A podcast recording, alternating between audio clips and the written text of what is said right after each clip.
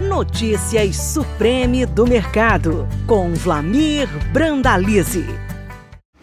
Olá, amigo produtor. Aqui é o Brandalize em mais um comentário e uma análise com apoio do nosso amigo das sementes Oilema, a grande semente de soja que está nos campos mostrando boas lavouras.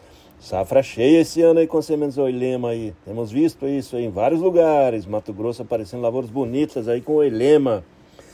É, Tocantins com sementes Olema, Pará, Bahia. Show de bola nas lavouras esse ano. Com relação a isso, também temos agora as sementes de sorgo que vão emplacar nessa temporada aí também, porque os mercados estão muito promissores. E falando em mercados, vamos aí aos comentários com relação à soja. A safra de soja da Argentina está sofrendo muito com a seca os indicativos de chuva são de volumes muito abaixo do necessário, com isso vai dando suporte em Chicago, né? O mercado de Chicago com a soja bem acima dos 15 dólares, as cotações por bushel, cotações boas em dólares, historicamente boas para janeiro. É, pouco espaço de flutuações aí. Lembrando que estamos na boca da colheita. Normalmente a colheita da safra brasileira acaba pressionando o mercado de Chicago aí para baixo. Isso é normal acontecer. E também temos aí no próximo dia 22, domingo, começa o Ano Novo Lunar Chinês, que geralmente dá uma esfriada aí nos negócios com as commodities, com as commodities em geral. E as commodities começaram o ano aí com o pé no acelerador. O petróleo subiu muito aí. O petróleo subiu cerca de 10 dólares em questão de uma semana, está ajudando as demais commodities.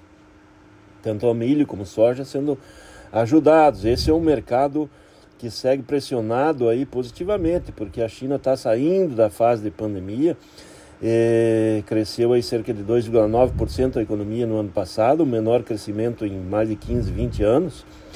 A grande questão é que agora estão olhando a economia para 2023 com o pé no acelerador, então vão sair do feriadão ali no começo de fevereiro com o pé no acelerador. Isso é bom para manter as cotações das commodities agrícolas.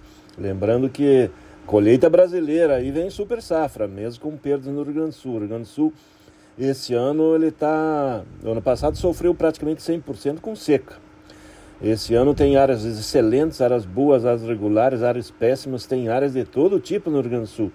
Se a gente pegar a parte da fronteira oeste, descendo pelas missões, pegando a parte das missões, indo toda a fronteira oeste, e a parte central do Rio Grande do Sul sofre muito com a seca e perde grande potencial da safra de soja.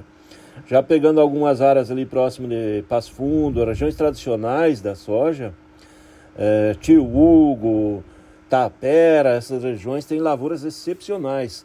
Ou seja, o Rio Grande do Sul tem lavouras de todo tipo, mas a safra que era esperada entre 20 e 22 milhões de toneladas dificilmente vai passar 17. Alguns já a ponto que possa talvez não passar de 15 milhões de toneladas. Há perdas grandes ali no Rio Grande do Sul. E as perdas também crescem na Argentina. Já há comentários de mais de 10 milhões de toneladas comprometidas da safra da Argentina e que a safra da Argentina não passaria de 40 milhões de toneladas. Então, esses são os problemas. Nas demais regiões do Brasil, o que a gente nota é é o momento começando a colheita no Mato Grosso e o produtor esperando as janelas do tempo aí para poder avançar com as máquinas para colher a soja. A soja está boa, muito boa aí no Mato Grosso. No geral, a safra está dando dentro do normal. Continua sendo aí uma safra de potencial de 145 a 150 milhões de toneladas para o Brasil nesse momento. E o que temos aí de mercados? Mercados aí trabalhando perto dos 180 reais nos portos, 178 a 180 nos curtos e até maio e o julho em diante já mercado acima de 184, 185 reais indicativos dos compradores. Poucos negócios sendo realizados na soja nos valores em reais e movimento crescendo em cima de troca, barter com insumos aí que as empresas revendas têm dado condições melhores ao produtor. Então tem girado muito produto através de trocas.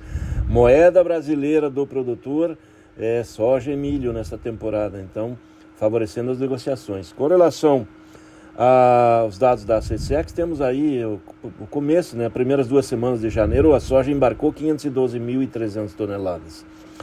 Ela está com um ritmo menor que o ano passado. O ano passado fechou janeiro com 2 milhões 452. Nesse momento ela está um ritmo um pouco menor porque temos menos soja. Embarcamos a maior parte do potencial que tínhamos. A boa notícia é que farelo e óleo continuam embarcando acelerados. 822 mil toneladas embarcadas em duas semanas de janeiro no farelo. O ano passado foi 1 milhão 497. Tudo indica que vamos passar de 1 milhão e 800 mil toneladas nesse ritmo. Aí alguns apostam que possa chegar perto de 2 milhões de toneladas de farelo embarcadas em janeiro, recorde histórico para janeiro. Óleo 81.100 toneladas, também está com ritmo acelerado, pode bater 200 mil toneladas em janeiro e também pode bater recorde histórico. Mercado internacional escasso de óleo, escasso de farelo, ajudando a soja também na exportação. O complexo soja como o maior produto da pauta brasileira. Safra evoluindo e as próximas semanas agora entra em colheita né, da soja e aí vamos ver os números que vão aparecer aí nas produtividades. Tudo indica que é uma safra, com exceção do Rio Grande do Sul, em condições dentro da normalidade. Mercado do milho também de olho na colheita da soja para plantar o milho safrinha, mas lá fora de olho na Argentina, que sofre com a seca e tem perdas grandes. Então isso está mantendo o mercado do milho em patamares aí de 6,60, 6,70, 6,80, cotações bastante atrativas também de olho aí, com potencial de ir até perto de 7 dólares o bushel em Chicago, em função da disparada do petróleo, voltando a trabalhar acima de 82 dólares o barril. Isso ajuda o etanol, então o mercado internacional do milho com anto, grande potencial.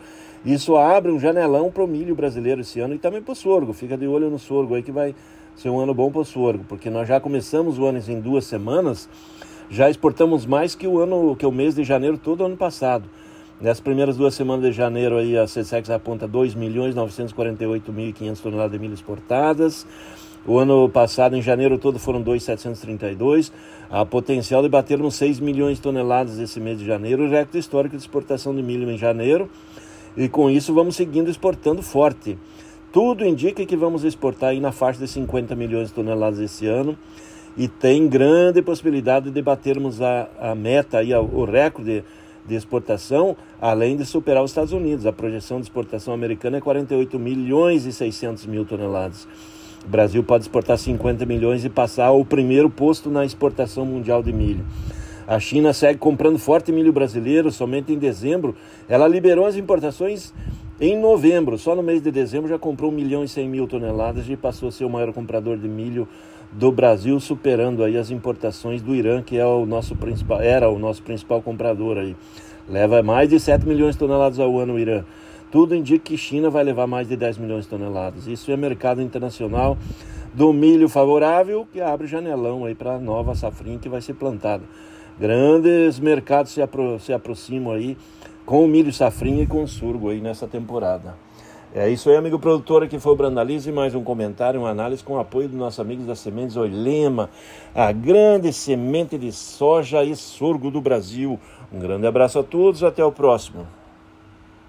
Você acabou de ouvir Notícias Supreme do Mercado. Toda semana com novos assuntos sobre o mercado da soja. Podcast disponível em www.sementesoilema.com.br e no Spotify da Oilema.